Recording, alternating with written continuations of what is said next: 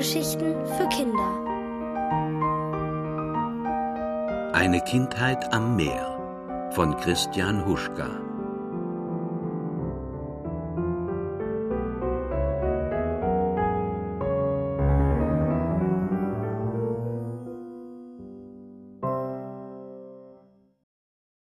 Vom Mond und von den Sternen. Meine Enkelin Nina und ich, wir schreiben uns oft Briefe. Ninas Briefe beginnen immer mit Hallo Opa Julius, wie geht es dir? Und dann erzählt sie mir, wie es ihr geht. In ihrem letzten Brief hat mir Nina traurig von einem Streit mit ihrer besten Freundin berichtet. Die hatte ein Geheimnis verraten und Nina damit sehr wehgetan. Natürlich habe ich ihr gleich zurückgeschrieben und versucht, sie mit einem Erlebnis aus meiner Kindheit zu trösten, Heute habe ich einen neuen Brief von Nina erhalten. Sie schreibt, dass sie noch immer sehr unglücklich über den Streit ist, obwohl sich ihre beste Freundin bei ihr entschuldigt hat. Das Geheimnis sei ihr beim Plaudern einfach rausgerutscht, ohne Absicht. Und nun fragt mich Nina, ob sie die Entschuldigung ihrer Freundin annehmen soll und ob es stimmt, dass einem einfach etwas rausrutschen kann. Ich musste nicht lange nachdenken, sondern habe mich gleich an den Küchentisch gesetzt und angefangen zu schreiben. Liebe Nina, es klingt vielleicht komisch, wenn deine Freundin sagt, ihr wäre dein Geheimnis einfach nur rausgerutscht, aber ich weiß, so etwas kann passieren. Ich erzähle dir heute von meinem Großvater oder genauer von dem Tag, an dem ich ihn beinahe zum Gespött unserer Insel gemacht habe, das kam nämlich so. In dem Jahr, als ich neun Jahre alt wurde, brach der Sommer mit großer Leidenschaft über unsere Insel herein. Es war unerträglich heiß.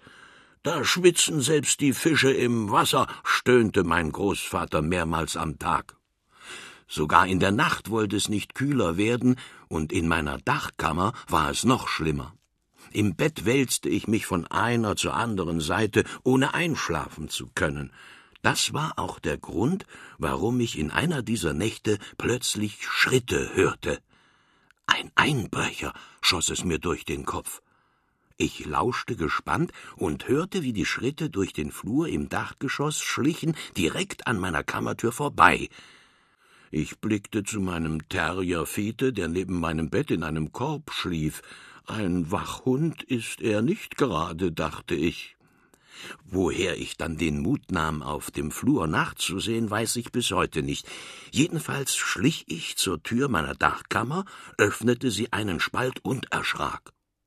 Am Ende des Flurs sah ich eine weiße Gestalt.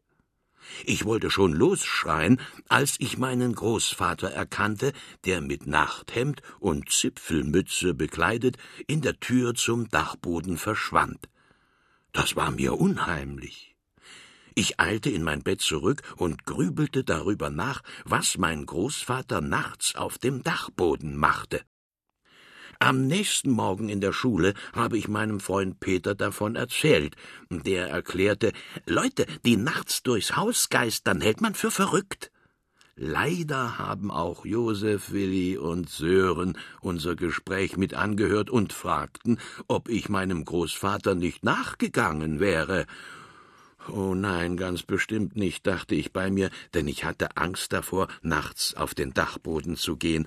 Er, er ist mondsüchtig, sagte ich daher eilig, und Mondsüchtige darf man nicht aufwecken, sonst können sie tot umfallen. In dem Moment, als Josef, Willi und Sören laut zu lachen begannen, wurde mir klar, was ich mit meinen Worten angerichtet hatte. Die drei Jungen liefen davon, um die Neuigkeit über meinen Großvater in der ganzen Schule zu verbreiten. Ich blieb mit meinem Freund Peter zurück, der mich ungläubig fragte, ob das stimme. Mein Großvater sei ihm nie mondsüchtig vorgekommen. Ich druckste herum, und dann gestand ich, dass ich Angst vor dunklen Räumen hatte. Wir beratschlagten, was zu tun sei. Peter riet mir herauszufinden, warum mein Großvater nachts auf den Dachboden kletterte. Täte ich es nicht, würden Josef, Willi und Sören dafür sorgen, dass bald die ganze Insel von meinem mondsüchtigen Großvater wusste. In der kommenden Nacht legte ich mich also auf die Lauer. Schon bald hörte ich Großvaters Schritte, wie sie langsam an meiner Kammer vorbeischlichen und hinter der Tür zum Dachboden verschwanden. Ich schlich zur Dachbodentür, doch ich zögerte, die Klinke herunterzudrücken. Dann überlegte ich, dass auch mein Großvater auf dem Dachboden war und mir gar nichts passieren konnte. Entschlossen öffnete ich die Dachbodentür und blickte in den dunklen Raum. Natürlich wurde ich weder von Kobolden noch von Spukgestalten behelligt, von denen ich immer glaubte, sie würden nachts unseren Dachboden bevölkern. Aber auch meinen Großvater konnte ich nicht entdecken. Dafür sah ich, wie der Mond plötzlich durch eine geöffnete Dachluke schien. Eine Leiter führte auf unser flaches Hausdach. Ich kletterte hinaus und sah meinen Großvater, der mit steifem Hals und einem Lächeln im Gesicht hinauf in den Himmel schaute. Bist du etwa doch mondsüchtig? entfuhr es mir. Mein Großvater sah mich verwundert an, und so habe ich ihm von meinem Missgeschick in der Schule erzählt. Mein Großvater lächelte nur und zeigte zum Himmel hinauf. Ich blickte empor und sah den Mond und viele Sterne. Was soll dort sein, dachte ich, als mit einem Mal ein grell leuchtender Punkt am Himmel erschien und mit rasender Geschwindigkeit über unsere Insel hinwegfegte. Was war das? rief ich überrascht. Eine Sternschnuppe, antwortete mein Großvater, und gleich darauf sah ich die nächste und dann eine dritte.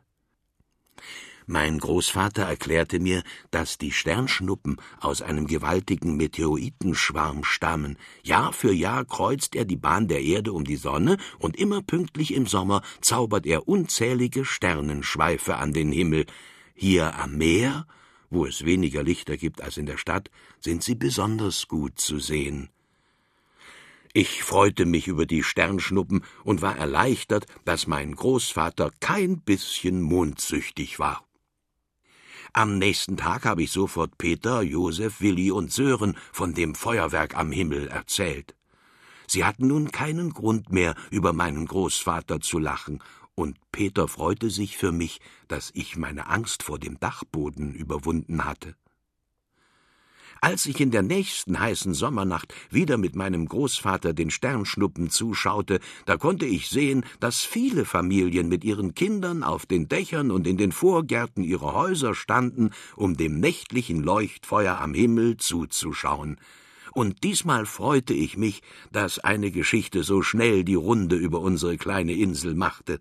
Du merkst, liebe Nina, manchmal passiert es, dass man etwas sagt ohne an die Folgen zu denken, und deshalb glaube ich, du solltest die Entschuldigung deiner besten Freundin annehmen. Liebe Grüße, dein Opa Julius.